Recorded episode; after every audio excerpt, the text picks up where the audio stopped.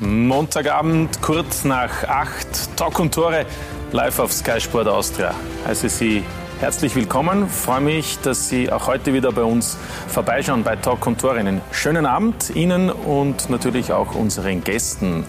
Die Bundesliga Vier Runden vor dem Ende sind noch einige Fragen ungeklärt, zum Beispiel die Abstiegsfrage und natürlich auch die Frage, wer in den äh, Europacup kommt, etwa in die Europa League. Dafür gibt es auch die ein oder andere Frage, die wohl unmittelbar vor der Klärung steht. Zum Beispiel kann Salzburg schon am kommenden Sonntag eben mit einem Sieg die zehnte Meisterschaft fixieren und der LASK kann mit einem Sieg im direkten Duell gegen Wolfsberg die Vizemeisterschaft festmachen und damit auch die Champions League Qualifikation. Der LASK und im Speziellen der Trainer sind heute bei uns bei Talk und Tore im Mittelpunkt. Heiße herzlich willkommen Oliver Glasner. Schönen Abend.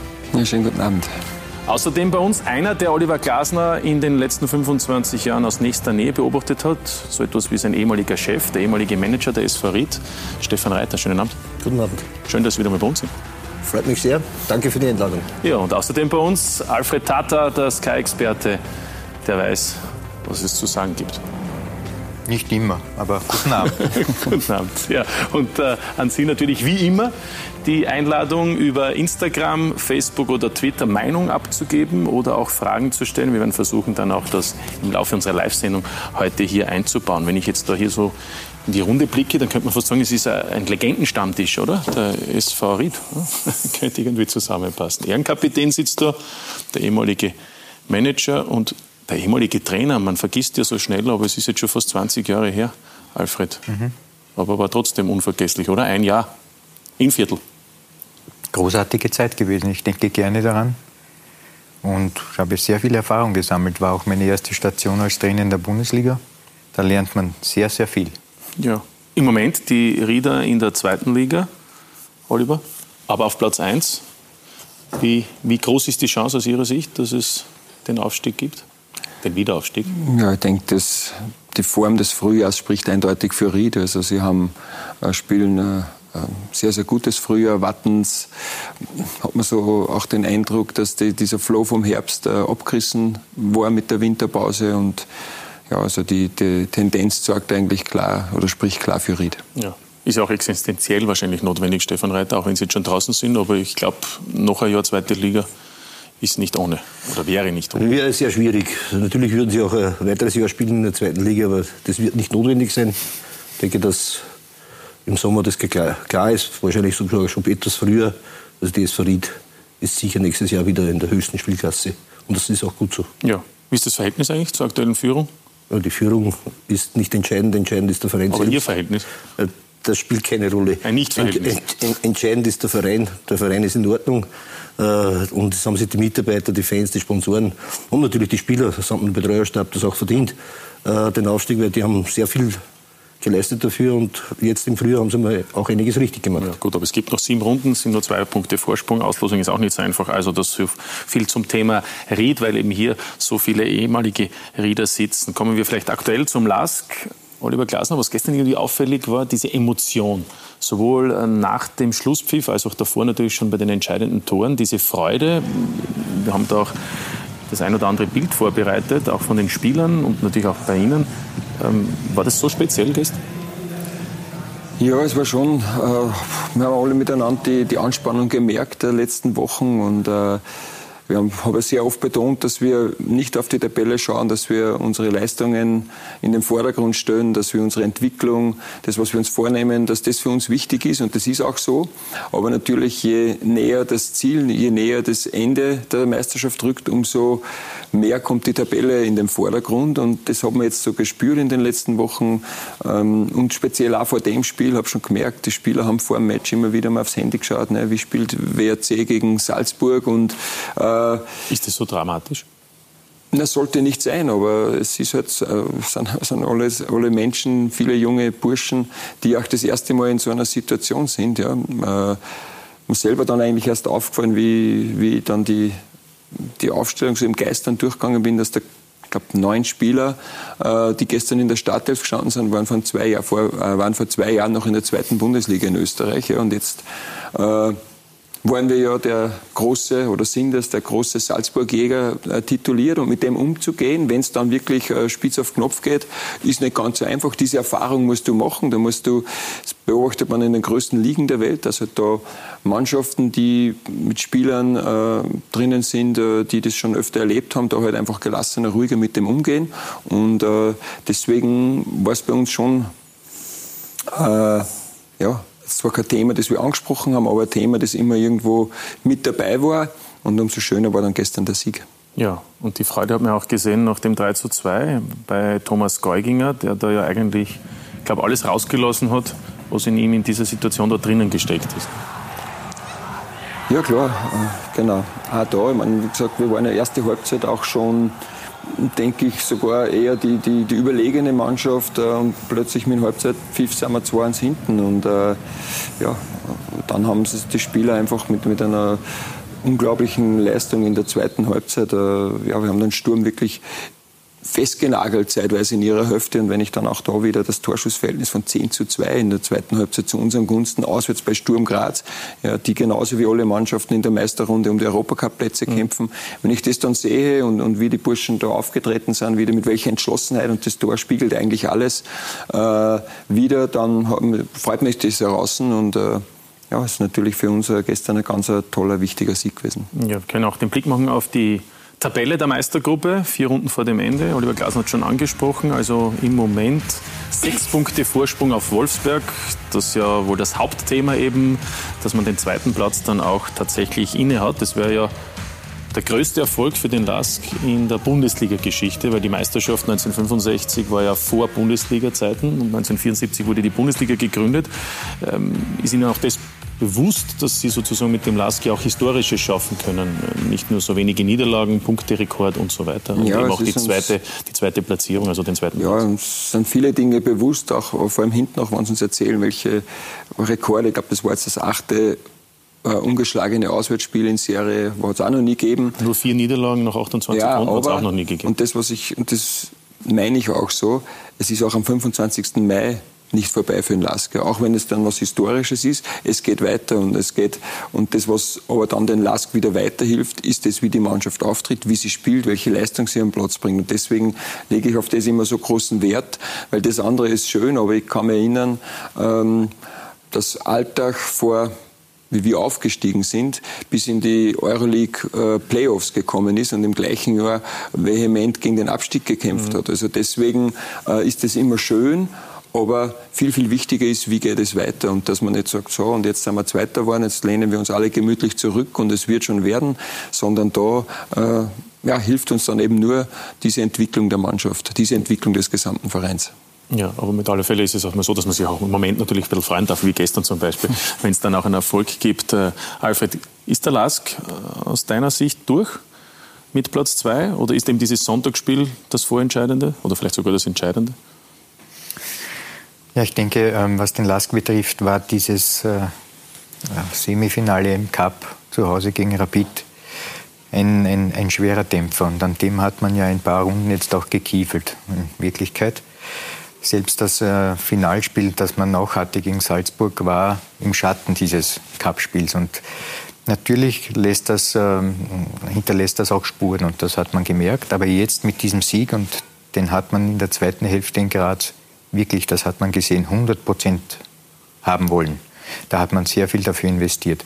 Mit diesem Sieg hat man sich jetzt wieder eine Ausgangsposition geschaffen, dass man den Gegner, der jetzt mit dem WRC ins eigene Stadion kommt, äh, zeigen kann, wir sind wieder da. Und ich glaube, dass das am kommenden Sonntag entschieden sein wird, dass der LASK Platz 2 fixieren wird. Gehen Sie konform, dass dieses Cup-Halbfinale, das man im Elfmeterschießen verloren hat, dass das so eine Art Knackpunkt war? Dass man eben solche Spiele, die vielleicht eben die entscheidenden Spiele sind, eben nicht gewinnen kann. Davor dieses Spiel gegen Salzburg, wo es noch einmal hätte spannend werden können, auch wenn Salzburg danach, der große also danach, danach, danach richtig und, und eben dann dieses Halbfinalspiel. Ja, es gibt äh, wahrscheinlich dann mehrere Gründe, weil es war da so eine Phase, wo wir, also wir haben ein bisschen mit sechs Pflichtspielsiegen reingestartet in das Frühjahr und denke ich, waren in einigen Spielen, die wir da eigentlich sehr deutlich gewonnen haben, bei weitem nicht so überlegen, wie wir es im Cup-Halbfinale gegen Rapid waren. Und trotzdem hat es nicht gereicht. Und äh, ja, natürlich, haben wir uns dann alle und, und auch die Spieler gefragt, ja, was hat denn leicht gefehlt? Ja, und, und denkt man nach. Und da gegen Salzburg war es wieder so, dass wir, solange die Kräfte gereicht haben, in 60, 70 Minuten auch wieder zumindest gleichwertig waren, was in Apple Salzburg nicht so einfach ist. Und trotzdem hat es auch wieder nicht gereicht. Und äh, ja, das war dann schon ein kleiner Dämpfer. Auf der anderen Seite, wenn ich es dann wieder mit ein bisschen Abstand sehe, dann muss ich sagen, dass wir jetzt mit dem Lask in dieser Situation sind, ja, dass wir, ich sag, mit Red Bull Salzburg in einem Spiel auf Augenhöhe sind, ja, dass wir mit Rapid Wien äh, um den Einzug ins Cupfinale fighten, dass wir da auch die bessere Mannschaft sein können, dass wir jetzt das zweite Mal, wie es gestern war, in Graz gegen Sturm Graz gewinnen, zweimal drei Tore dort schießen. Ich glaube, wenn man das dann wieder mit ein bisschen Abstand sieht, dann müssen wir alle beim LASK wirklich mit einem großen Grinsen umlaufen, weil es ist schon eine sensationell außergewöhnliche Saison, was da die Spieler, was die Mannschaft, der gesamte Verein leistet. Ist es eine außergewöhnliche Entwicklung, die der LASK genommen hat in den letzten zwei Jahren? In absolut. der Liga jetzt, in der Bundesliga? Ja, absolut, weil es ist zwar wirklich so oft gewesen, dass die Aufsteiger im ersten Jahr sehr stark äh, waren. Äh, auch kann mich da in Ried zurückerinnern, und, aber auch wie wir sehr erfolgreich waren, Vizemeister waren und so weiter, ist uns, sind uns viele Dinge nicht gelungen. Mit Oliver gesagt, zweimal drei Tore in Graz oder bei Rapid, wir haben dort nie was gewonnen. Und man sieht beim LASK einfach diese Entwicklung, was da passiert ist in den letzten Jahren, einfach wirklich kontinuierlich nach oben gegangen ist und für mich eigentlich der Schlüssel für den, für den Erfolg des LASK war eigentlich damals die Niederlage in St. Pölten, die den LASK den Aufstieg verhindert hat. In der ersten Saison von Oliver. In der ersten Saison. Und man ist trotzdem sehr konsequent und ruhig an die weiteren Aufgaben gegangen, weil das, das kann ja auch einen brechen solche Spiele oder dieser Nichtaufstieg. Ja, vor allem kannst du den Trainer den Job kosten. Das meistens dann auch noch, in der heutigen Zeit sowieso. Hm. Und da wurde ganz äh, beflissen, ohne lang um, um, umher zu suchen, wo, was, warum, äh, dann weitergearbeitet und das, das macht sie dann bezahlt. Und was natürlich jetzt heuer auch für mich äh, als Außenstehender äh, sehr beeindruckend war, war das, dass er dass der Oliver mit seiner Mannschaft eigentlich fast immer mit dieselben Elf spielt, äh, das konsequent durchzieht und das ist mir sehr wohl bewusst, was das heißt, weil du hast nur Elf da draußen und du musst auch die alle äh, im Griff haben und mit den, denen arbeiten und man hört nichts, gar nichts. Weil das würde ich auch hören in Oberösterreich. Bin ja da nicht so weit weg, der Sportplatz ist fünf Kilometer weg vom Maskhöd und aber man hört gar nichts. Und das ist, da ist ihnen was gelungen, äh, das, das, das Gesamtbild dann ausmacht. Und dann kommt auch dieser Erfolg. Ja, mit Sicherheit. Oliver Glasner setzt ja auch die wenigsten Spieler ein. Also insgesamt. Wir, wir haben auch die wenigsten. ja, und außerdem wechseln sie auch nicht immer dreimal in jedem Spiel. Das kommt auch noch dazu. Das ist auch eine Besonderheit, die sie im Moment pflegen. Also gestern war es nicht der Fall, aber da war auch aus taktischen Gründen im Jahr kurz vor Schluss. Ja, äh, ich wechsle dann, äh, wenn ich der Meinung bin, dass die Mannschaft in irgendeine Richtung einen Impuls braucht. Aber wenn ich ähm, mit dem Verlauf oder mit dem, was ich sehe, zufrieden bin und denke, ähm, es funktioniert das, was wir uns vornehmen oder den Glauben habe, äh, ja, wir können da noch dem Spieler Wende geben, auch so wie es ist, dann wechsle ich nicht. Und äh, ja, äh, aber es ist bei uns so, dass wir einfach bei der, auch schon bei der Auswahl der Spieler auf das achten, dass sie einfach einen super Charakter mitbringen. Und äh, ich glaube, das, was bei uns jeder ist, jeder bekommt von von uns allen im Verein und auch von mir äh, die gleiche Aufmerksamkeit. Ja. Mir ist das, ich unterscheide jetzt im Umgang mit den Spielern in keinster Weise, ob das, äh, ob das einer ist, der jedes Spiel über 90 Minuten hat, wie, wie der ähm, Alex Schlager oder der Max Ullmann, oder ob das ein Spieler ist, der kaum Einsatzzeiten hat, sondern da äh, haben wir, pflegen wir einen sehr, sehr offenen, äh, ehrlichen Umgang miteinander, wo wir auch miteinander Spaß haben. ist mir immer ganz wichtig, dass die Spieler äh, mit einem Lachen in die Kabine reinkommen, weil es einfach ja. Gut, das ist eine Charakterfrage. Nicht? Genau, und deswegen das muss man im das, Vorfeld wissen. Ne? Auf das achten wir immer. Es ist ja. kein einzigen Spieler verpflichtet, wo ich nicht einmal am Tisch gegenüber gesessen bin, wo ich dem Spieler meine, unsere Erwartungshaltungen mitteile, aber genauso umgekehrt vom Spieler her, wie was erwartet er von uns. Und da ist das natürlich auch Thema. Äh, und deswegen funktioniert das so. Und, auch die Mannschaft äh, intern äh, hat da, ist da sehr, sehr gefestigt. Wir haben Spieler drinnen mit, mit großer Erfahrung, die da auch wirklich sehr, sehr viel in der Kabine ich sage jetzt nicht Regeln, weil es gibt nichts zum Regeln, aber die halt dann, wenn da vielleicht noch was aufkäme, das sehr, sehr schnell äh, besprechen und deswegen wirklich äh, ja, kannst du es immer wieder nur wiederholen, äh, dass es wirklich riesen Spaß macht, mit dieser Truppe so mit, mit allen zusammen äh, zu arbeiten. Ja, und trotzdem verlassen Sie den LASK, aber dazu kommen wir dann noch gleich. Äh, Alfred, äh, diese Entwicklung, die jetzt schon angesprochen wurde, wie siehst du sie auch auf dem Spielfeld beim LASK im Laufe der letzten Jahre? Ja, also ich habe natürlich verfolgt den Kampf um den Meistertitel in der Sky Go Liga. Da war von dem, was heute zu sehen ist, dann waren nur, natürlich nur Fragmente zu sehen. Also das ist nicht möglich gewesen, damals schon das umzusetzen, was heute auf dem Platz äh, passiert. Ähm, die Spielidee ist ähm, eine, die wir alle miteinander kennen, die also sehr offensiv ausgerichtet ist, was das Verteidigen betrifft, aber natürlich auch äh, sehr offensiv ausgerichtet ist, was das Angriffsspiel betrifft, wenn man offensiv mit sehr schnell nach vor mhm. zu kommen äh, meint. Und äh, ich denke, dass wir, wenn wir also diese zwei Saisonen in der Sky Go Liga haben und jetzt diese zwei Saisonen in der Bundesliga, dass man wirklich von Jahr zu Jahr sieht, dass alle diese Dinge, die also vom großen Plan äh, dastehen, sukzessive sich immer mehr gesteigert haben in Umfang und in Qualität. Mhm. Äh, es ist nämlich äh, schon eine große Kunst und da muss ich äh, auch Salzburg hervorheben. Die spielen 90 Minuten auf einem absoluten Top-Level. Und zwar fast permanent in der Saison. Und in diese Richtung hat sich auch der LASK entwickelt. Der Umfang auf hohem Niveau zu spielen ist von Saison zu Saison immer größer geworden. Und auch die Qualität. Das heißt, alle Abläufe, offensiv wie defensiv, sind, sagen wir so, ohne Reibungen immer mehr und immer besser, äh, haben die äh, Platz gegriffen. Daher das, was wir hier sehen über vier Jahre, ist die Arbeit eines Trainerteams mit einem klaren Plan und einer klaren Zielsetzung. Ja, mit Sicherheit. Wir haben auch zwei Analyseszenen vorbereitet, Alfred. Vielleicht, vielleicht können wir näher darauf eingehen. Das sind beide äh, Szenen aus den beiden letzten Spielen gegen, gegen Sturm Graz. Ja, die erste Szene ist, dass man trotzdem, man es so gut kann, auch immer wieder Probleme hat. In diesem Fall sieht man es, das typische offensive Angriffen, Angreifen, das offensive Verteidigen. Aber mit einem Pass äh, durch die Ketten, durch die beiden ersten Pressinglinien, ist man trotzdem ausgespielt. Da sieht man vier, sechs, sieben Spieler gegen drei. Das ist natürlich eine Achillesferse. Wenn es also ein Team schafft, über diese beiden Linien drüber zu kommen, dann brennt der Hut. Sturm hat es in diesem Fall nicht geschafft. Aber das zeigt schon, dass selbst ein Team, wie es der Lask macht, es auch nicht immer kann, den Gegner zu kontrollieren, weil Fußball kann man nicht 90 Minuten jeden kontrollieren. Das schafft niemand. Und ähm, so gesehen war das ein, ein, ein, Beispiel dafür, dass man auch den Lask aushebeln kann, mhm. bei richtiger Art und Weise die Linien zu überspielen. Ja, ist natürlich.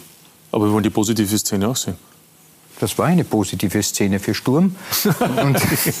naja, also was mir jetzt an der Szene, also, und das ist auch, was ich häufig betone, es ist nicht, was wir machen, das Entscheidende. Es ist, wie wir es machen. Und wenn ich das, dann ist das kein Angriffspressing, sondern es ist ein Angriffsjogging.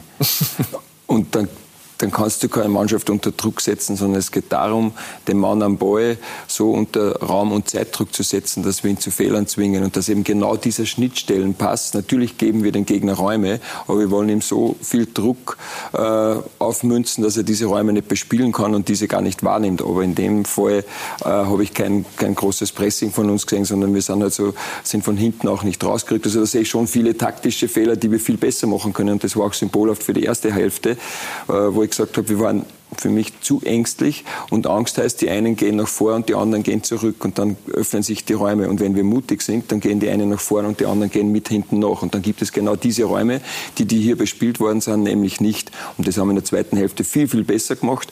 Und äh, ja, dann haben wir es halt, war das Wie ein ganz anderes wie in, in einigen äh, Szenen in der ersten Hälfte. Also aufs Wie kommt es an? Ja, das kann ich bestätigen, weil mhm. wenn wir TT zum Beispiel sehen, während der Geuginger sehr wohl Druck macht, da ist TT Verhalten. Und durch dieses Verhalten ist eben der Verteidiger in der Lage, einen konkreten Pass dann zu spielen. klarerweise, wir können jetzt noch die Details auch ausarbeiten, aber dafür reicht. Das ist eine Fußballlehrstunde. Aber, aber, aber, eine zweite Szene gibt es auch, ja, die war vom, vom, vom Mittwochsspiel in Pasching, also von der Niederlage. Richtig, es gibt auch diese offensive Spielweise mit der, mit der Dreierkette, wo normalerweise sehr schnell auch Trauner den öffnenden Pass in die Tiefe spielt. Hier sieht man, dass ein paar Mal der Ball hin und her geht zwischen den drei äh, Verteidigern. Trauner jetzt aber nicht diese Bälle spielt. Trauner ist einer, der sehr schnell das Spiel in die Tiefe äh, sucht, zum Beispiel auf äh, Schauer Klaus. Das geschieht hier nicht, sondern auch das ist aber eine Angriffsvariante. Es geht über die Seite und jetzt sehen wir hier, an der Linie wird ein Spieler freigespielt und ab diesem Moment ist eigentlich für jeden, der dabei ist, beim Angreifen klar, was zu tun ist. Und das sieht man hier auch. Also die Spieler haben ein klares Bild auch von dem Angriffsspiel. Also nicht nur vom Verteidigungsspiel, sondern vom Angriffsspiel, wenn also bestimmte Knotenpunkte erreicht sind, was habe ich zu tun? Und das ist auch eine Frage einer längeren Entwicklung, dass man dann natürlich Erfolge braucht, aber die hat der Lass gehabt und Erfolge festigen das dann, was man präsentiert bekommt bei der Analyse des Trainers im Videostudium und so weiter. Das heißt, das ist eine Spirale, die sich eben selber verstärkt. Ja, mit Sicherheit ist es so. Und, und ähm, trotzdem, es ist auch ein Thema, das eben nie zu Ende ist, ne? weil, weil einfach immer irgendwas Neues passiert und auch Spieler vielleicht auch äh, mit dieser Idee auch immer wieder konfrontiert werden von Tag zu Tag und das für die auch wahrscheinlich nicht immer so einfach ist, von Anfang an das alles so zu akzeptieren, oder? Na, da, das ist eigentlich das Geringste, sondern für uns ist immer die, die Herausforderung, das ist auch dann wieder das, das Schöne am, am, am Trainerjob, dass die Gegner sich natürlich auch auf uns einstellen. Und jetzt wie Sturm, die sich sehr, sehr weit zurückgezogen haben. Wir sind mittlerweile, ich glaube, die Mannschaft mit, mit dem vierthöchsten äh, Ballbesitzanteil in der Liga. Ja. Und alle haben gesagt, ja, der Lask äh, ist eine reine Umschaltmannschaft. Und da jetzt sich wieder, da wieder Lösungen zu finden, äh, eben vielleicht durch Zentrum zu spielen oder über Außen zu spielen. Die Absicherung, ja, die Gegner Sturm Graz ist uns jetzt zweimal nicht gut gelungen, dass wir die Konter im Keim ersticken. Ja, wie sind wir hinterm Ball organisiert und da immer wieder Lösungen zu finden vor die, die Aufgaben, die uns auch die Gegner stellen. Das ist eigentlich das Spannende, das Interessante und, und das äh, ist dann, wenn wir wieder einen Schritt weiter sind, das ist ja dann die Entwicklung und das macht es halt schön für die, für jetzt sage ich auch mich als Trainer, für uns im Trainerteam, wenn wir dann sehen Dinge, die wir uns überlegen, die wir mit den Spielern trainieren, dass wir die dann umsetzen können. Ja, und das ist, und dann ist genau das, wenn die Spieler merken, es funktioniert, dann bekommen sie den Glauben. Mhm. Und deswegen ist es dann eigentlich nicht so schwierig. Eine Entwicklung also, die natürlich mit Oliver Glasner zu tun hat, Stefan Reiter, also als junger Bursch zu SV Ried gekommen ist, das ist jetzt schon bald 25 Jahre her, ich glaube 1993 war es, oder? 92. 92 sogar. Ähm, war es absehbar, dass er einer ist, der nicht nur eine Karriere hinlegt äh, als Spieler, sondern auch danach? Er hat zuerst was Interessantes gesagt, Oliver. Da hat mir was in Erinnerung gerufen. Er hat gesagt, äh, dass er Spieler ihm aussucht, wie er die auch in der Kabine was sagen, die riechen sich was, äh, die können selber was machen, nach Charakter und so weiter. Oliver war als junger Spieler schon so ein Spieler in der Kabine, der äh, fast ein bisschen ein Gewerkschaftsfunktionär war und äh, äh, dort als junger Spieler schon immer wieder Regeln geschaffen hat oder besprochen hat, auch mit den mit mit die Kollegen. Und ich kann mich an Klaus Reutinger, seinen damaligen und seinen ersten Trainer erinnern, der dann irgendwann später äh, am Ende seiner Karriere irgendwann einmal zu mir gesagt hat, äh, dass er überzeugt ist, dass er ein ganz großer Trainer sein wird, eben aus diesen, äh, wurden ja eigentlich nur Spieler gekannt hat, mhm. aus diesen, äh, diesen Kennen.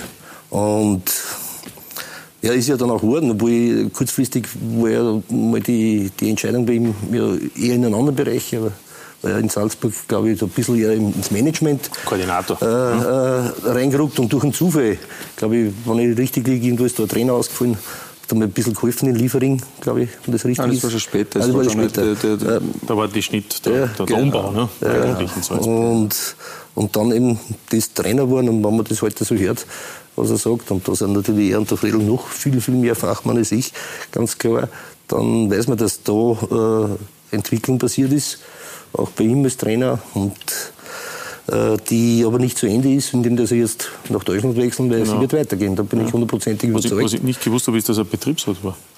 Offensichtlich. bei der Ja, ja, ja. Ich war nur bei den ersten Spielergewerkschaftssitzungen dabei, wo, klar, Ja, und wie war das gegenüber in den Verhandlungen? Ach, immer rein gutes Einvernehmen. gutes Einvernehmen. Ja, ja, schon. Immer dann, wir haben ja nicht viel verhandeln müssen, weil bei uns in Ried hat es ja nie viel Geld zum Verteilen gegeben. Ja, ja. Aber das war immer recht äh, sehr lustig und spannend, äh, wenn der Oliver gekommen ist. Äh, meistens, glaube ich, mit dem Gebauer damals, um die Cup-Prämien zu verhandeln. Und das war immer, und da hat er immer relativ gute Vorschläge auch gebracht und das haben wir dann auch im Waldgach immer ins zu auch umgesetzt. Ja, und auch äh, zweimal komplett ausbezahlt, nicht? Bis zum Cup-Sieg 1998 und 2011. Alfred war er damals schon, als du noch Trainer warst bei der SV Ried, war er schon eine dieser Säulen in der Mannschaft? Ja, ich denke, dass damals, ich ersuche diejenigen, die ich jetzt nicht nenne, mir nicht gram zu sein. Aber es hat drei Spieler gegeben, die das mehr oder weniger unter Anführungszeichen Herz SV Ried waren. Na, eher nicht. das war Oliver Glasner, dann ja. Michael Angerschmidt und Herwig Drechsel. Warum erwähne ich die drei? Weil die drei eine Art, äh, wie soll ich sagen, dass die heilige Dreifaltigkeit waren im Team. Der eine war der Stratege, der im Mittelfeld mehr das Spiel gelesen hat und, und, und schon im Vorfeld gewusst hat, wie was passieren kann. Herwig Drechsel? Nein, so. Oliver Glasner. Gut. Das, der bereits damals, okay. damals auch dieses strategische Denken als Spieler gehabt hat. Der andere war der Michael Angerschmidt. Der Hund ist gelaufen, das war ein Wahnsinn. Also die Arbeitsbiene vom Feinsten. Mich würde nachher interessieren, ob er dann im Trainerteam jetzt ähnlich ist. Also einer, der wirklich Gas gegeben hat im Mittelfeld. Gerutscht, bumm, alles. Und der dritte, das war der Herwig Drechsel, der mit dem begnadeten linken Fuß dann, weil die beiden die Drecksarbeit bzw. auch die strategische Arbeit geleistet haben, er dann am Ende die entscheidenden Bälle gespielt hat, die zu Toren geführt hat oder auch selber äh, Tore geschossen hat. Und so genau kann man das irgendwie auch schon damals erkennen, äh, welche Art von äh, Fußball ähm, Affinität der Oliver Glasner hat. Mhm. Und Sie was sagen, wie er als Trainer war? Das ist verboten. Niemals dürfen Spieler über Trainer reden. Niemals. Nur umgekehrt. Dann heute mit dran. Brav. Ja, also es war, es war jedenfalls mit Sicherheit äh, eine, eine, eine unvergessliche Zeit. Über 400 Spiele für die SV Ried äh, in der Bundesliga und natürlich auch noch äh, insgesamt waren es, glaube ich, 600, glaube ich, äh, waren es Einsätze für die Rieder in allen möglichen Ligen. Natürlich auch aufgestiegen. Also aus der österreichischen Fußball-Bundesliga ist Oliver Glasner praktisch eben nicht mehr wegzudenken. Ein Urgestein, ähm, eben zuerst als Spieler und mittlerweile auch als Trainer. Christoph Jochum wirft einen Blick auf das, was war. Also rein äußerlich betrachtet hat sich Oliver Glasner in den vergangenen 20 Jahren eigentlich kaum verändert. Ja, die Frisuren wechseln, aber sonst fast nicht gealtert. Die tatsächliche Entwicklung findet unsichtbar statt. Vom Spieler zu einem der meistgelobten Trainer der Liga. Er hat einen guten Job gemacht. Also extrem, extrem gut und er hat die Spieler im Griff, genauso wie, wie Rose. Ähm, das, das sieht man einfach, wenn da eine Harmonie da ist. Er hat aus jedem einzelnen Spieler sehr, sehr viel rausgeholt. Also ob es jetzt junge Spieler sind oder auch schon etwas ältere Spieler. Also er schafft es äh, wirklich, äh, die Spieler so richtig, richtig heranzunehmen und wirklich alles, alles rauszukitzeln. Und das macht irgendwie meiner Meinung nach die, die Arbeit eines Oliver Glasners aus. Als Spieler feiert Glasner seine größten Erfolge mit der SV Ried. Zwei Aufstiege und zwei Cupsiege. Seine erste Trainerstation Red Bull Salzburg. Die Zeit als Co-Trainer unter Roger Schmidt ist prägend. Wo ich gesehen habe, äh, ja, auch wie akribisch man arbeiten kann, das ja in Österreich eigentlich erst so in den letzten Jahren Einzug gehalten hat, wo aber jetzt gerade, ich denke, Deutschland uns ja um mindestens ein bis zwei Jahrzehnte voraus ist mit den Möglichkeiten, die sie auch dort haben. Aber was auch möglich ist, wenn man da beharrlich akribisch an einer Idee äh, dran bleibt, dass man sich nicht verunsichern lässt. Stichwort: nicht verunsichern lassen. Die erste Saison als Trainer des LASK endet mit einer Enttäuschung. Glasner muss sich ärgern. Die Linzer wollen unbedingt aufsteigen, aber St. Pölten ist noch besser. Das Leben geht weiter. Wir werden äh, nächstes Jahr wieder eine schlagkräftige Mannschaft stellen äh, und wir werden nächstes Jahr alles dran setzen, aus den äh, Eindrücken dieser Saison zu lernen. Diese Ansage setzt Oliver Glasner dann tatsächlich in die Tat um. Der LASK steigt 2017 auf. Party in Pasching. Berauschende Saison mit riesigen Zusammenhalt, mit großem Eifer. Und das ist das, was mir. Wir haben gemeinsam sind wir einen Weg gegangen, die Mannschaft äh, und, und wir im Trainerteam. Wir haben geschaut, dass wir gemeinsam was weiterbringen, sehr, sehr ehrgeizig, dass wir gemeinsam Spaß haben. Und jetzt äh, dürfen wir einmal ernten und heute lassen wir es auch richtig kochen. Lassen Sie sich heute auch einmal richtig gehen. Jawohl. Das schaut bei Ihnen wie aus? Es wäre morgen um 11 Uhr dann, wenn man mir in die Augen schaut, bei der Meisterfeier wird man es wahrscheinlich sehen. Gesehen hat jeder in den kommenden zwei Saisonen einen Lask unter Glasner, der nie ins Trudeln gerät, einfach nicht ausrutscht. Einen Lask, der in der Bundesliga sofort konkurrenzfähig ist. Die Spieler entwickeln sich unter Glasner großartig. Die Zusammenarbeit mit der sportlichen Leitung der Linzer ist nachhaltig, nie von kurzfristigem Erfolg abhängig. Wir waren von der Arbeit sofort überzeugt. Äh, und es ist egal, ob es jetzt am Wochenende dann einen Sieg oder einen Unentschieden oder eine Niederlage gegeben hat, weil wir gewusst haben, die Arbeit wird sich irgendwann auszahlen. Und ich glaube, der größte Verdienst vom Olli ist, dass er da wirklich einen Professionalismus eingeführt haben. Die Jungs sind alle in der Früh schon da, die frühstücken gemeinsam, die gehen freiwillig in die Kraftkammer. Also das Bewusstsein zu schaffen, was heißt Profi zu sein. Professionalität, Fortschritt, Weiterentwicklung mit einer klaren Idee. Experimentiert hat Oliver Glasner in den vergangenen Jahren eigentlich nur, was seine Frisur angeht.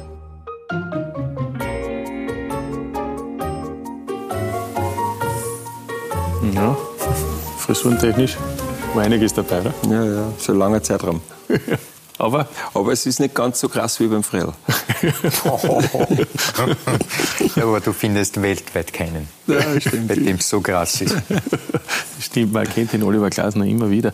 Weil, weil, Stefan Reiter das vorhin angesprochen hat, dass die Trainerkarriere eher zufällig war. Ähm, ist das auch richtig, was man da erzählt, dass das irgendwie auch äh, daheim ein bisschen fad war in der Zeit, wo die Kinder in die Schule gegangen sind? Dass da Sie begonnen haben, sich einmal für einen Trainerkurs anzumelden? Nein, Damals noch ja, als Spieler, ne? Ja, ich habe als Spieler, also so mein Ziel war immer mit so dachte, okay, mit 30, 31 könnte die Karriere einmal zu Ende sein und da wollte ich mir ein zweites Standbein schaffen und habe dann begonnen als Spieler noch nebenbei zu studieren. Ich habe Wirtschaftswissenschaften an der Fernuni Hagen studiert und dann war ich mit 31 fertig und habe aber meine Fußballkarriere war noch nicht fertig und dann äh, ist es noch weitergegangen und dann habe ich mir halt und dann waren unsere äh, Kinder, äh, wir haben immer so nach der Herbstsaison sind wir in den Urlaub gefahren vor Weihnachten. Die Kinder waren noch im Kindergarten, es ist alles problemlos gegangen. Und plötzlich ist unser ältester Sohn in die Schule gekommen und der Urlaub vor Weihnachten war gestrichen, weil er noch Schule war. Und genau in der Zeit ist ein Trainerkurs auch dahergekommen und dann habe ich gesagt, ah, ich weiß nicht, weil ich habe sieben Jahre studiert, ähm, an der Uni nicht um Trainer zu werden sozusagen. Mhm. Und dann hat meine Frau gesagt, naja, aber ich weiß eh nicht, was du jetzt daheim im Dezember, äh, machst du halt einmal den Kurs. Und so bin ich zu dem Trainerkurs gekommen. Ähm, heute sagt, hätte ich doch gesagt, du machst die Pädag, weil dann warst du Lehrer und warst viel mehr daheim. ja. aber trotzdem kein schlechter Ratschlag gewesen, glaube ich. Nicht? Kann man so festhalten. Nicht? Insgesamt Nein, so hat es aber dann begonnen. Nicht? Nein, mit der U10 begonnen und mit Nachwuchs. Nein, genau. Ich habe gemerkt sehr schnell, der Stefan hat es bei meinem Karriereende schon prophezeit, wo er gesagt hat, ja, du äh, wirst einmal auf der Trainerbank äh, landen. Und da habe ich das ähnlich gesagt. Sag ich, ich weiß nicht, ich habe so lange studiert und deswegen war auch zuerst dann ähm, der Job in, in, Salzburg als äh, Sportkoordinator mit Christoph Freund zusammen. Und habe aber da schon in diesem halben Jahr gemerkt, mit zieht's runter am Platz. Und eigentlich wie dann Ralf Rangnick gekommen ist und, und Roger Schmidt als Trainer, habe ich mit, mit, mit Ralf einmal ein Gespräch geführt und er hat zu mir gesagt, na Oliver, wo siehst du dich eigentlich? Und ich habe gesagt, man ehrlich, ich sehe mich am Platz mehr. Es macht mir mehr Spaß, da habe ich noch mehr Begeisterung und sagte, ja, wir suchen eher einen Co-Trainer für den Roger. Du kennst die Liga, du kennst da das, das Umfeld, redet halt einmal miteinander. Und dann sind wir essen gegangen, wir haben uns ja nicht kannt vorher, mhm. sind einmal erst essen gegangen und haben gemerkt, puh, wir dicken, was den Fußball anbelangt, sehr ähnlich, im Umgang mit den Spielern, mit den Menschen sehr, sehr ähnlich und dann haben wir gesagt, mal, lass uns probieren. Und so ist eigentlich dann diese Trainerkarriere losgegangen. Ja, oft sind Zufälle also oft ganz entscheidend. Ähm, bevor wir da vielleicht noch fortsetzen, lassen Sie uns noch einmal über diese Geschichte auch reden, die da 2011 passiert ist, dass ja dann äh, doch um ein Jahr zu früh aus Ihrer Sicht die Karriere, die aktive, beendet haben, also nachdem es eine Notoperation gegeben hat. Äh, Sie schauen gerade, da gibt es das ein oder andere Bild, äh, unmittelbar nach der Operation. Es gibt ja viele Zuseher, auch gerade die Jüngeren, die vielleicht die Geschichte auch nicht so detailliert kennen. Es war äh, nach einem Meisterschaftsspiel gegen Rapid, Gehirnerschütterung, glaube ich, um das vielleicht kurz in kurzen Worten zusammenzufassen. Und dann gab es dieses Auswärtsspiel in der Europa, im Europacup, in der Europa League-Qualifikation in Kopenhagen. Und äh, beim Abschlusstraining haben sie Kopfschmerzen gehabt. Und Nein, die ganze Zeit Kopfschmerzen ja, gehabt. Glaube ich, nach einer Gehirnerschütterung. Genau. Und aber beim am Spieltag, also am Vormittagstraining, habe ich dann gesagt zum damaligen Co-Trainer Michi Angerschmitz, er soll noch ein paar lange Bälle herschießen. Ich habe es in diesen Tagen zwischen Sonntag, wo das passiert ist, im, im Hanabi-Stadion und äh, beim Donnerstagsspiel habe ich keine Kopfbälle gemacht und gesagt, aber bevor heute Abend muss ich das probieren. Und habe halt ein paar, hab mir ein paar Bälle hergeschossen und ich habe geköpft. Und das hat mir immer ähm, ja, große Schmerzen gehabt und gestochen und bin dann zum Paul Gluderwatz, der war Trainer hin und habe gesagt, es macht keinen Sinn, heute am Abend zu spielen, weil es tut so weh.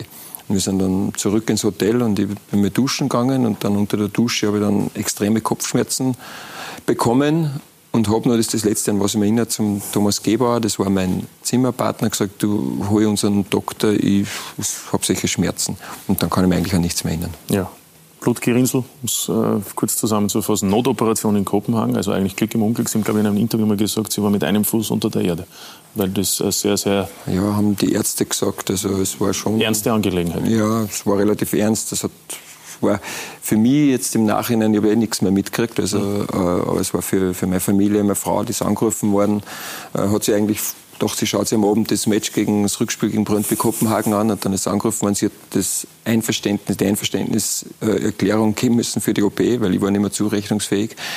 Äh, und wenn man dann im Nachhinein sagt, naja, dann äh, Gehirnblutung und Notoperation und dann fängt man an, das zu googeln, klar. Und dann ja, steht ja, dass ganz viele dann tödlich enden und dann weiß ich, wie es daheim zugegangen ist im Nachhinein. Also es war für sie viel, viel schwieriger wie für mich, weil ich es eh nicht mehr mitgekriegt. Mhm. Und von dem her, ja, war das äh, eine Zeit, die, die sicher nicht ganz so einfach war, aber ja, ich bin dann auch jemand, der dann wieder sehr, sehr schnell nach vorne blickt ich wollte nur noch ganz kurz Stefan Reiter fragen. Ich glaube, das war ja, muss ja ein Wahnsinnstag auch gewesen sein. Nicht? Einerseits sportlich hat man dann den Aufstieg geschafft, aber auch gleichzeitig geht es da um Leben und Tod. Es, es, war eigentlich für uns und das ganze Team. Äh, es, wir haben nicht, wirklich nicht gewusst, was wir machen sollen, weil es war ein paar Stunden, also es war ein Abschlusstraining und und wie dann das passiert ist und der Thomas, ein, ein Dr. Freund Thomas geholt hat und das Krankenhaus und dann stehst du da mit der Mannschaft. Du fährst, fährst wir sind ja ins Stadion umgegangen, das waren ja gerade 100 Meter weg vom Hotel in Kopenhagen und äh, dann spielst du halt. Der Paul hat das sehr, sehr gut gemacht bei der Ansprache von der Mannschaft und äh, dann steigen wir auf, was ja eigentlich eine Riesensensation war. Wir waren 4-0 hinten und steigen auf und, Dank der Auswärtstore, ja. und dann will natürlich jeder feiern. Wir wohnten in der Halle Quart und äh, auf dem, auf dem Arzt, auf dem Norbert Freund und ich glaube, der ist erst um zwei, drei in der Früh, ist er, drei in der Früh ist er, glaube ich, erst vom Krankenhaus zurückgekommen und äh, dann uns das Ergebnis gebracht, dass doch halbwegs passt und so und wir haben dann geschaut, dass der Peter Gebert, das war unser Physio, äh, oben bleibt in, in Kopenhagen, das ihn betreut äh, er aufwacht, der hat ja sicher nicht gewusst, was, was passiert ist. Und, aber es war, es war eine unheimliche Dramatik die ganzen Tag und wir waren dann natürlich alle sehr froh und glücklich, dass er doch sehr, sehr äh, halbwegs fit wieder zurückgekommen ist von Kopenhagen. Feiern Sie da eigentlich jetzt dann auch jedes Jahr im August, Anfang August, äh, diesen, diesen weiteren Geburtstag?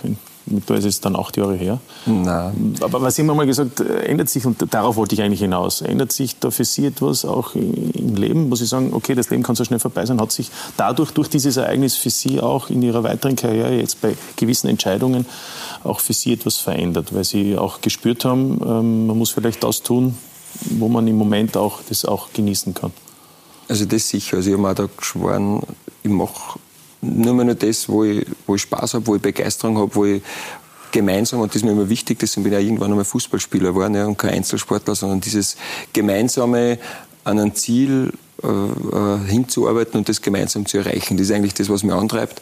Und, und das war schon so. Auf der anderen Seite muss ich auch ganz ehrlich sein, ich bin ganz schnell, ist man wieder so im Hamsterrad drinnen, wo mhm. man das vergisst. Und ich habe mir dann so für mich selber äh, ein paar Fotos von damals. Es war so, ich bin dann, ich bin munter geworden im Krankenhaus irgendwann am nächsten Tag in der Früh und habe nicht gewusst, wo ich bin.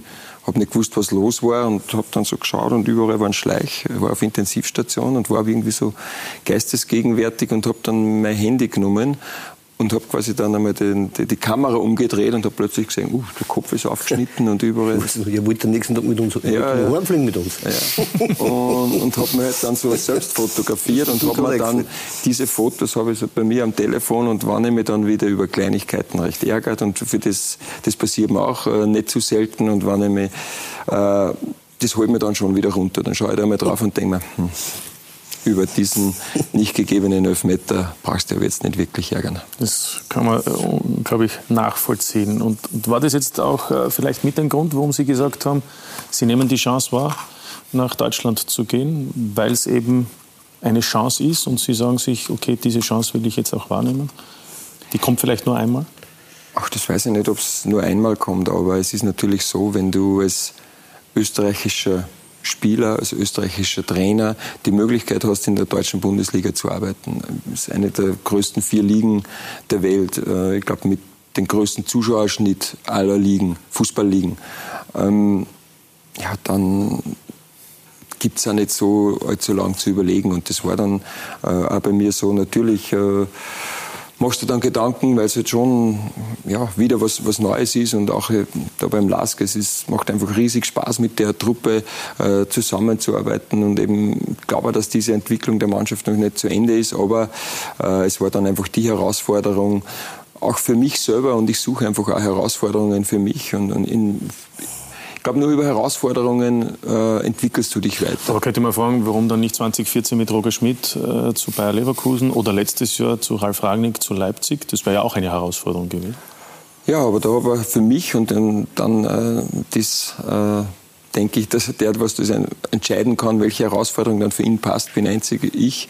Und da war es jetzt so, dass ich die Herausforderung, Cheftrainer bei der SV Ried zu werden, für mich größer gesehen habe, wie als Co-Trainer mit Roger nach Leverkusen zu gehen und mit Lask äh, das erste Mal nach 19 Jahren wieder in Europapokal zu spielen äh, und da mit der Mannschaft noch weitere Schritte zu setzen, für mich eine größere Herausforderung war, wie jetzt unter Ralf Rangnick äh, bei Leipzig Co-Trainer zu werden, äh, wo sie auch schon abgezeichnet hat, dass nach einem Jahr dann ein anderer Cheftrainer kommt. Also von dem her... Andererseits der Co-Trainer jetzt von Ralf Rangnick, der hat auch einen Aufstieg gemacht. Ne? Der kommt Nein, nach Österreich also, zu Salzburg. Klar, aber ja. es ist, äh, man braucht dann auch nicht, machen wir da jetzt nicht so große mhm. Gedanken, was wäre, wenn, wie, was und wenn ich dort und was passiert dann, sondern jetzt ist mir ganz, ganz wichtig, das habe ich gelernt durch diesen Unfall, im Hier und Jetzt zu leben.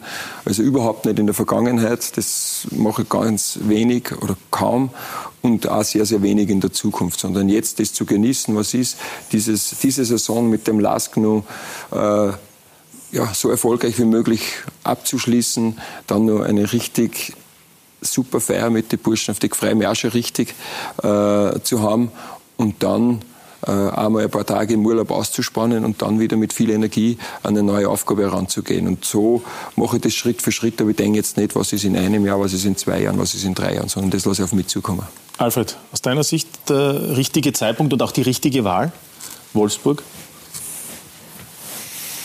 Ja, die Wahl ist jetzt, äh, wie soll ich sagen, es sind ja nicht mehrere zur Auswahl oh, gestanden, ja. oder schon? Doch, doch. Das würde mich jetzt interessieren.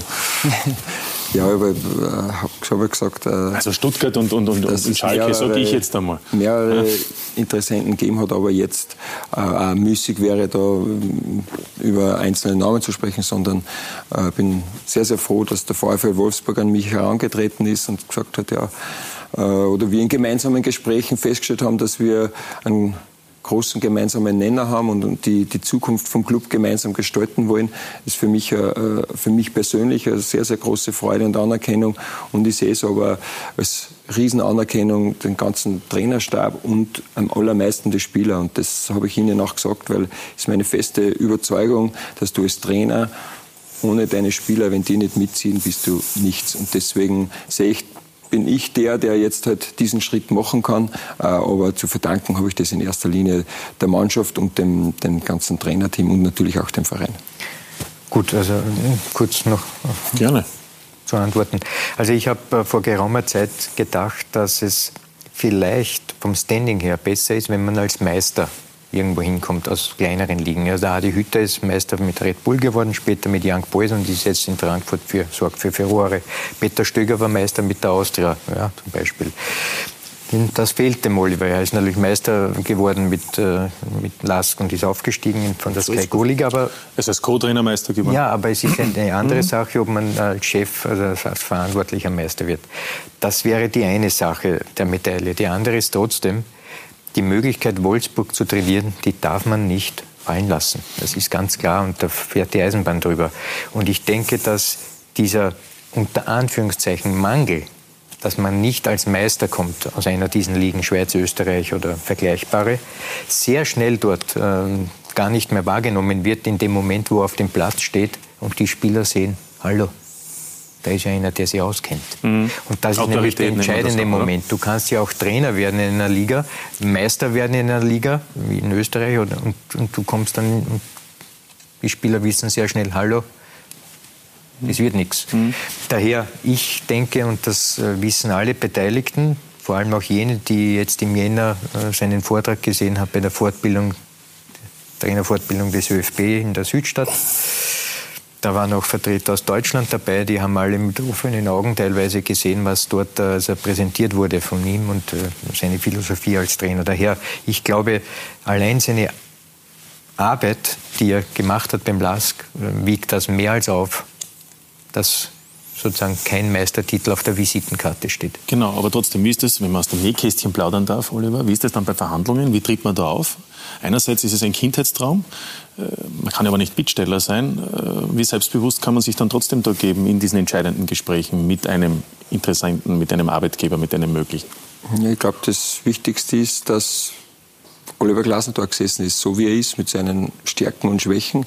Ist jetzt auch nicht so, dass ich das VfL Wolfsburg hat sich natürlich im Vorfeld auch schon über mich, sie haben beobachtet beim Spiel, sie haben geschaut, wie coache ich, äh, äh, wie trainiere ich. Also die haben schon mal gewusst, äh, wer sitzt mir da gegenüber und mir ist einfach da immer wichtig, dass so wie ich einfach versuche, äh, durchs Leben zu gehen, offen, ehrlich äh, zu sein. Ich sage das, was ich mir vorstelle. Ich stehe für eine gewisse Art des Fußballs und ja, zu der stehe ich weiterhin, ohne zu sagen, so wie es heute ausschaut, schaut es in fünf Jahren aus, sondern da möchte ich mich mhm. ständig weiterentwickeln in allen Bereichen. Aber wie ich mit den Spielern umgehe, äh, dass mir wichtig, dass mir das sehr, sehr wichtig ist, äh, einen guten Kontakt zu den Spielern zu pflegen.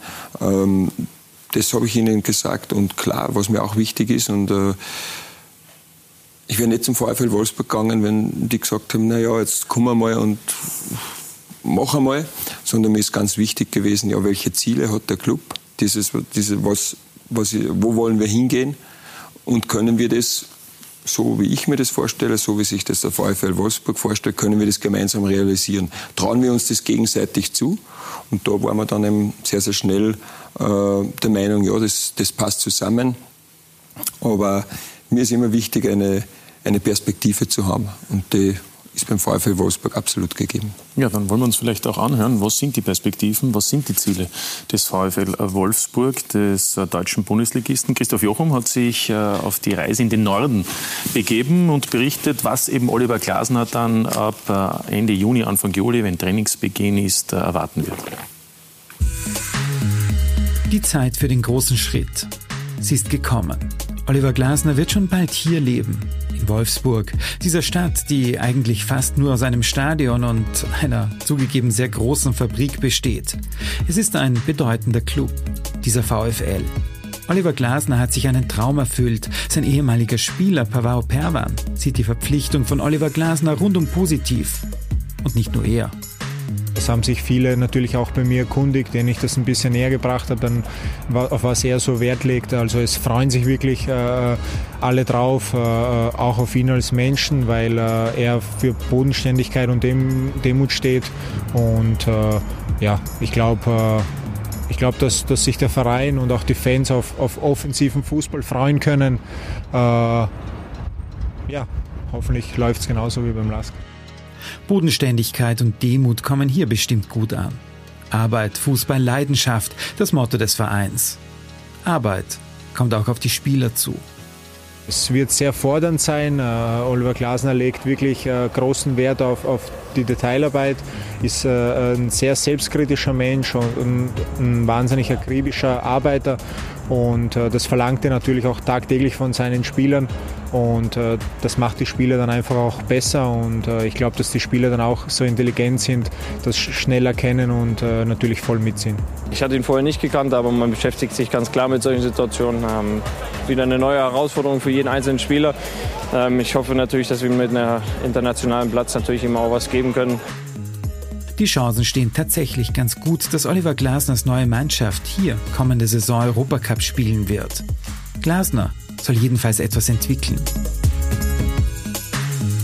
Bestehendes, Gutes erhalten und trotzdem noch mal ein Stückchen weiter in der Entwicklungsstufe zu kommen und äh, vielleicht auch mit, mit, mit, mit Zuwächsen im, im Kader nochmal noch mal eine, neue, eine neue Möglichkeit zu schaffen, äh, vielleicht noch erfolgreicher zu sein, als wir in diesem Jahr eh schon sind. Nach zwei Jahren in der Relegation war es eben so, dass wir dieses Jahr nutzen möchten oder genutzt haben, um uns zu stabilisieren. Das ist uns bisher ähm, sehr gut gelungen, weil wir immer noch äh, die Chance haben, uns für den europäischen Wettbewerb zu qualifizieren. In den nächsten zwei, drei Jahren möchten wir aber wieder zurück nach Europa, wo der Verein auch schon mal war. Und wir haben große Ambitionen.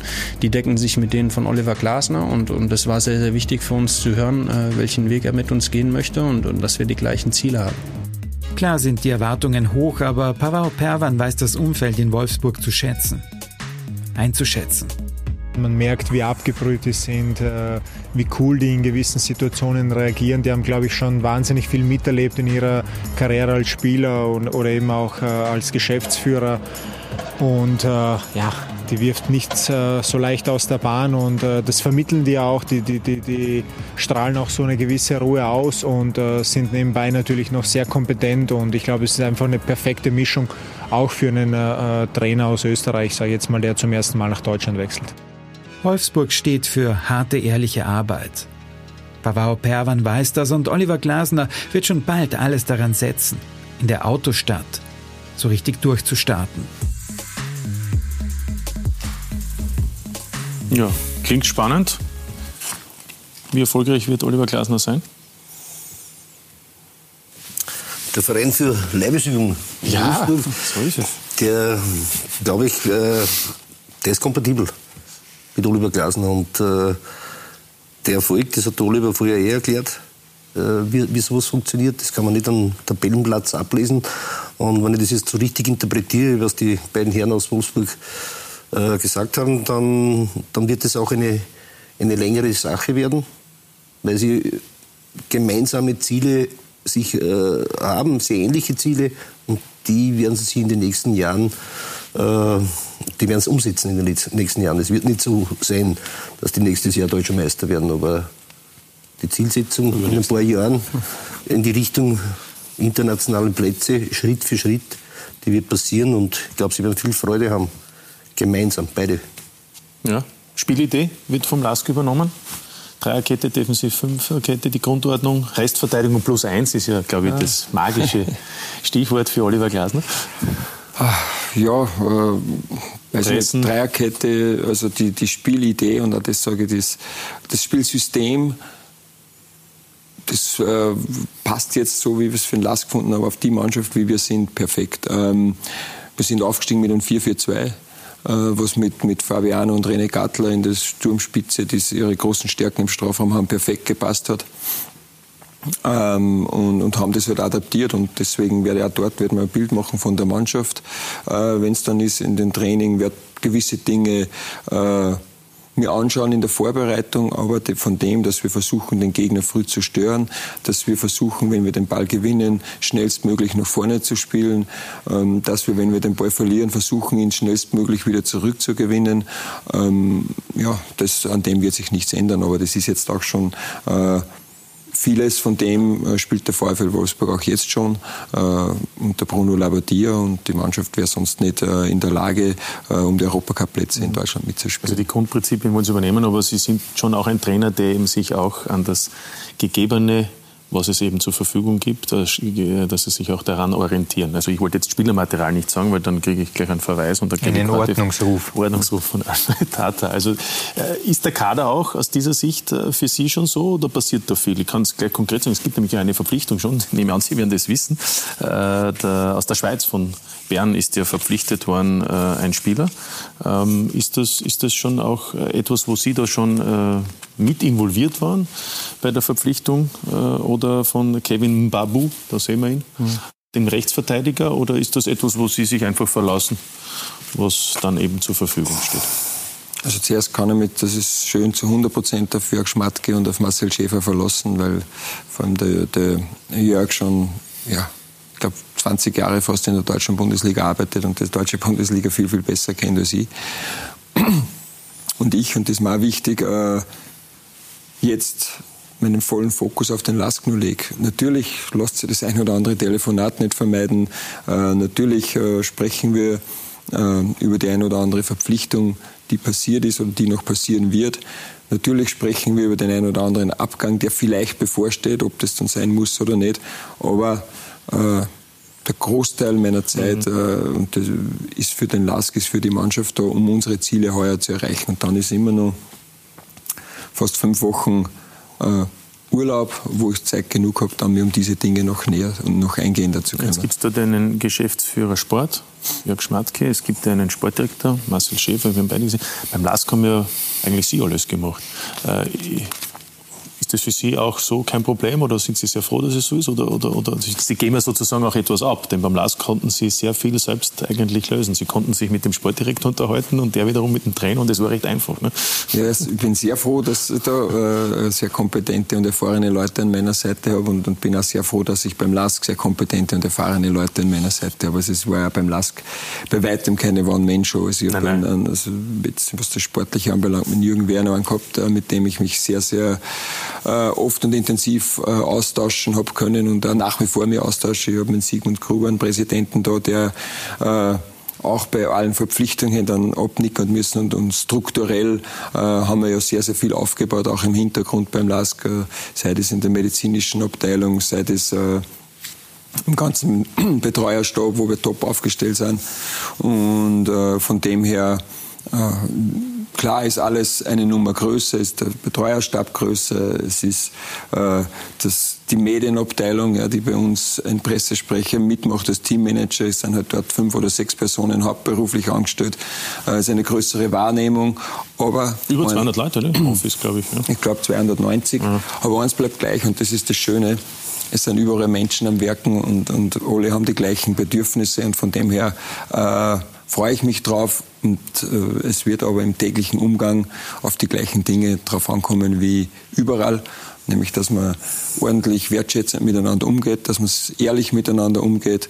Äh, ja, und das wird dort nicht anders sein wie überall. Ja. Sie, nehmen, Sie nehmen drei Trainer mit, also der Betreuerstab ist größer, aber sie nehmen drei mit. Zum einen äh, den Athletiktrainer, zum anderen den äh, Thomas Sagi, den ehemaligen Co-Trainer bei der SV Ried und eben auch den aktuellen Co-Trainer Michael Angerschmidt, wo der Alfred Tate auch wissen wollte, ob er jetzt noch immer so viel läuft wie als Spieler. Äh, ähm, war das auch eine Bedingung, dass Sie eben diese Möglichkeit haben, die Trainer mitzunehmen? Ähm, das soll ja, das soll ja, das soll ja bei Salzburg wäre das ja, glaube ich, nicht so leicht möglich gewesen, dass man sich alle Co-Trainer mitnehmen kann. Ja. Weiß ich nicht. Äh, aber ich glaube, dass es einfach mit wichtig ist. Äh, du bist ja als, als Trainer, kannst du dich gar nicht mehr um, um alle Facetten kümmern. Du kannst jetzt nicht äh, so sportlich alles äh, äh, ab, äh, abrufen selber. Du kannst nicht dann noch die ganzen Gespräche mit den Spielern führen. Du kannst ja nicht dann, und mit, in Wolfsburg gibt es fünf Physiotherapeuten, mit jedem da austauschen. Das sind, äh, du kannst dann nicht mit, mit den Medien äh, da täglich da sein. Du brauchst einfach Leute, auf die du dich hundertprozentig verlassen kannst. Und wenn du natürlich eine versuchst dann dort auch gewisse Ideen zu implementieren, dann brauchst du, dann kann ich nicht nur vor dem Training mit drei Assistenten zusammenreden und sagen, da bei der Übung ist mir das wichtig, da ist mir das wichtig, da ist mir das wichtig, achten wir auf das, achten wir auf das, achten wir auf das, äh, sondern da braucht man jemand, wo man sagen, wir machen diese Übung und es läuft wie geschmiert. Und deswegen glaube ich, ist einfach auch mittlerweile eigentlich gang und gäbe, dass äh, Trainer mit seinem Stab ähm, zu einem Club kommt, weil es einfach die tägliche Arbeit, die die Umsetzung der Ideen schneller und einfacher macht. Ja. Gleichbedeutend ist es aber, Alfred, dass es beim LASK natürlich dadurch auch ein Defizit gibt, das wie rasch glaubst du aufgefüllt wird? Ja, beim LASK gibt es jetzt eine harte Nuss zu knacken. Weil ich denke, jetzt ist der Zeitpunkt, wo man nicht zurückblicken darf auf die sehr erfolgreichen Jahre mit der Art und Weise, wie Oliver Glasner spielen hat lassen, sondern jetzt ist die Möglichkeit, neue Wege zu beschreiten. Und da ist eben die Frage, will man eine Kopie Glasner, dann ist besser gar nicht antreten mehr. Nein, die Verantwortlichen, Sigmund Gruber, der Präsident und natürlich Jürgen Werner, werden ganz genau im Kämmerlein ausbrüten, was ist jetzt das Richtige für den Lask. Und das ist wirklich eine harte Nuss. Also mhm. ich möchte keine Ratschläge erteilen, tue es aber trotzdem denke, dass man wirklich auch neue Wege beschreiten sollte. Nicht jetzt nur, was die Spielidee betrifft, sondern auch, äh, was den Trainer betrifft. Und daher bin ich sehr gespannt, äh, wie die Leute dort das sehen. Ich hätte einige Gedanken, aber mich fragt man eh nicht. Oh ja, ich. Ja, ich erzähl's dir dann beim Kaffee. also gibt es einen Tipp? Na, was, heißt, was heißt, die Spielidee wird man ja natürlich gleich ja, lassen. Noch einmal, also hat, hat irgendwie einer auch schon gesagt, es muss schon auch ein Trainer zum Club passen. Ja? Also ich zum Club passen bedeutet nicht eins zu eins die Spielidee zu übernehmen, weil kann sie noch einmal, ja. wir haben es gerade vorhin gehört, das, was der Lask heute spielt, ist ja ein Prozess, der über vier Jahre geht. Trainingsprozess. Und ähm, wenn dann ein neuer Mann kommt, das eins zu eins übernehmen, das schafft vielleicht Red Bull mit Jesse Marsch, weil der das ja schon auch in Leipzig getan hat und davor in New York oder wo auch immer im Red Bull-Bereich. Aber das ist jetzt äh, eine andere Sache, der Lask. Und ich bin sehr gespannt, wie man diese Nuss knacken wird dort. Es liegt nicht nur an, den, an, an der Spielidee, sondern äh, dort ist es der Verein, das Umfeld, die Spieler, sind was gewohnt. Mhm. Da geht es jetzt nicht nur um die, die Spielidee, was der Lask gemacht hat oder wie sie trainiert haben, da, dorthin zu kommen, sondern es geht auch um, um diese Menschenführung, die der Cheftrainer ganz klar ausüben muss und im positiven Sinn ausüben muss.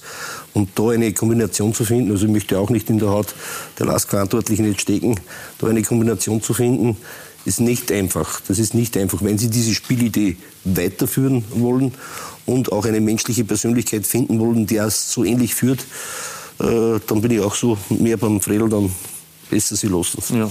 Aber es gibt ja auch Gerüchte, dass die Entscheidung ja ohnehin intern schon gefallen ist. Äh, Oliver Glasner wird das jetzt wahrscheinlich nicht bestätigen können, aber inwieweit sind Sie da noch mit involviert? Äh, also mir hat noch niemand eine Entscheidung mitgeteilt. Also, mhm. Aber äh, es gibt Favoriten natürlich. Ne? Und wer ist das? Ja, ja du, vorher ja. fragst du mich und jetzt frage ich dich. Ja, einer davon der ist eh bekannt. Der ja. ist im Moment bei Wolfsberg. Der kommt am Sonntag eh nach Basching. Also der Herr Ilzer. Ja, zum Beispiel. Aber ich glaube auch, äh, dass da der Lask jetzt äh, auch mit so viel Selbstvertrauen auftreten sollte und, und, und kann und darf und, und muss.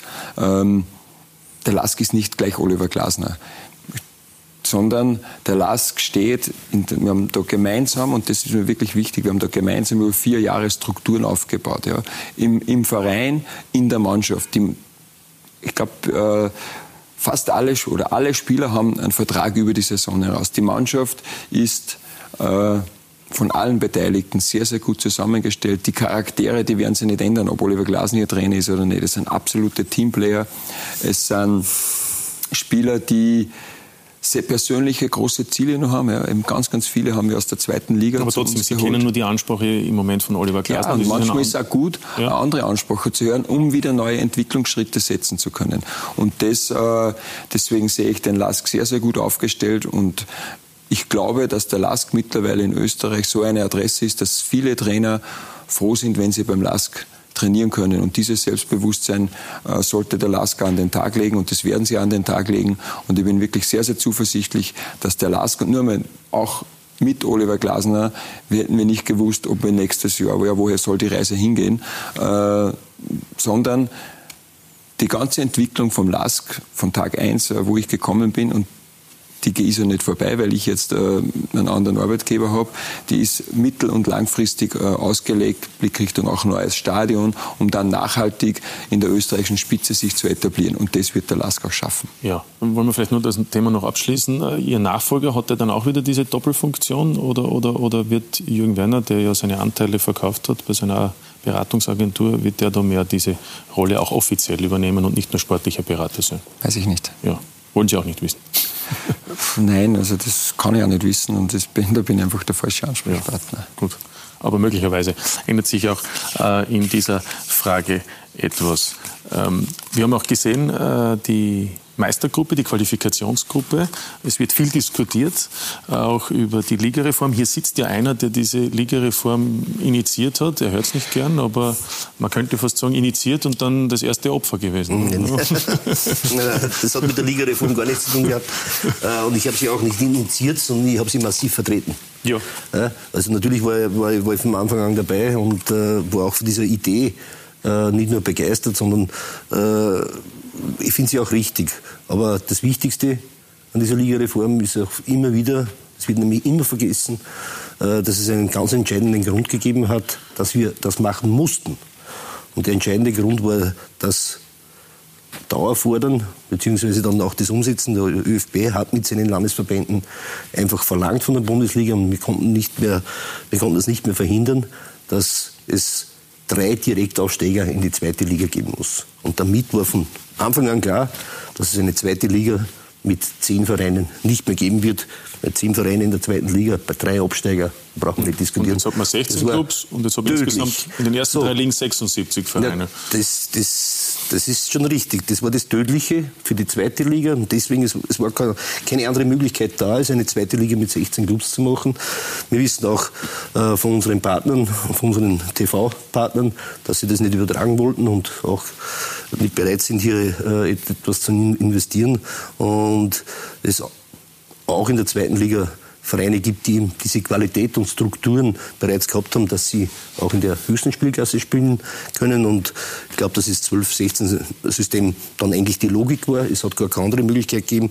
Und es wurde, und das ist, liegt mir heute noch furchtbar im Magen, und ich bin heute noch stinksauer, äh, es wurde nicht vergessen von uns, damals von der Bundesliga, weil wir wollten unbedingt die dritte Leistungsstufe sozusagen einbinden. Es, es war nicht möglich.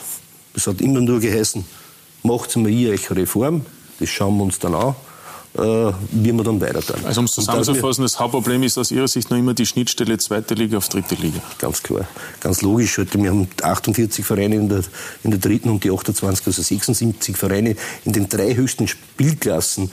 Das ist einzigartig in Europa, da kann man überall schauen, ganz egal wo, 76 Vereine in den ersten drei Leistungsstufen. Aber da findet lauter Profis, ne?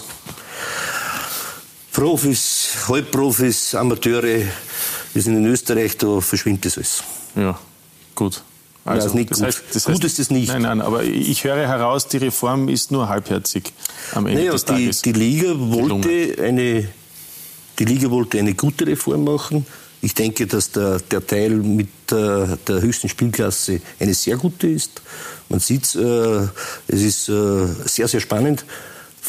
Es soll ja auch spannend sein, wir haben Hunderttausende von Besuchern, nicht nur in den Stadien, auch vor den Fernsehschirmen, dann sind schon Millionen und die wollen Spannung. Und man merkt es, es war äh, bis dato eine tolle Saison über den Winter. Wann hat es das gegeben, dass in der äh, dritten Frühjahrsrunde, vierten Frühjahrsrunde wirklich um, um alles geht? Mhm. Meister, Europapokal, Abstieg, also wirklich sehr, sehr spannend. Also und die Trainer müssen halt leiden, ne? Ja, das, das ist, nein, nein, die und Trainer, Punktehalbierung, ne? Ist das, ist das, das, ist das so das, das Beste aus Ihrer Sicht? Ach, ja. das, das wird nicht jedes Jahr so sein. Wie? Das war heuer vielleicht ein bisschen Ausnahme, ja, also. dass es ein bisschen viel Trainerwechsel gegeben hat. Also. Aber andererseits, ich glaube, irgendwo habe ich die Statistik gelesen, oder hat irgendjemand gesagt, mit 1,7 Jahren. 1,2. Äh, 1,2. Also, die das Durchschnittsdauer. Ist, das ist ja. nichts Österreichisches, also das ist eigentlich überall so. Ja, also. Ich bin sowieso der, der mit den, jemand, der sich mit den Rahmenbedingungen einfach arrangiert, weil was soll ich mir aufregen über die Punktehalbierung? Es ist sowieso, wie es ist, ja. Und jetzt kann ich sagen, der nächste, wenn ich dreimal auf die Lotten schieße, sagt, das Tor ist zu klein, machen wir es größer. Hm. Okay, naja, ist auch, eine, auch ein Zucker. Ja. Kann man, muss man auch so sehen. Äh, ja, also da ist aus Ihrer Sicht noch nicht das letzte Wort gesprochen. Sie sind im Moment auch äh, beim ASK Sektionsleiter, vierte Liga, Tabellenführer Oberösterreichische Liga. Sportlicher Leiter. Sportlicher Leiter, Sektionsleiter, klingt finde ich irgendwie so charmanter, oder? Bitte. Zeigt das auch. Äh, abschließend ganz kurz, äh, da, da, da, sieht man dann auch das Problem, das offensichtlich auch Sie und, und, und äh, Franz Grad mit der Reform haben, das Interesse an einem Aufstieg in die Regionalliga Mitte scheint nicht gegeben zu sein. Wenn man als Meister nicht drauf wird. Kann ja nicht gehen, weil wir einfach die Infrastruktur nicht haben. Und äh, die Liga hat es sowohl in der ersten als auch in der zweithöchsten Spielklasse immer ganz wichtig gemacht, dass die Infrastruktur Struktur äh, vorgegeben wird. Dann gibt es in der Regionalliga eine eigene Infrastruktur, wo sie, die ist so schwammig, dass sie, aber äh, ist ein anderes Thema. Und wir sind leider in Öd in einer, in Situation, dass wir, der Herr Grad hätte alles unternommen, dass wir eine dementsprechende Infrastruktur, sprich Tribünen und äh, für die Zuschauer Qualität und so weiter, äh, aus eigener Tasche finanzieren würde. Es wird uns leider nicht erlaubt von seitens den Behörden und wir müssen es so hinnehmen. Wir geben aber nicht auf. Wir schauen, heuer geht es leider nicht. Wir können heuer wieder nicht aufsteigen. Naja, gut. Trotzdem, danke fürs Kommen. Danke. Alles Gute für die nächsten Aufgaben. Alfred, natürlich an dich auch alles Gute und ein besonderes Dankeschön für den vorerst letzten Besuch. Und dann hoffentlich sehen wir uns wieder als äh, Trainer von VfL Wolfsburg hier bei uns. Sie sind immer herzlich willkommen. Danke, Oliver Klassen. Danke. Danke Ihnen. Noch einen schönen Abend. Wiederschauen.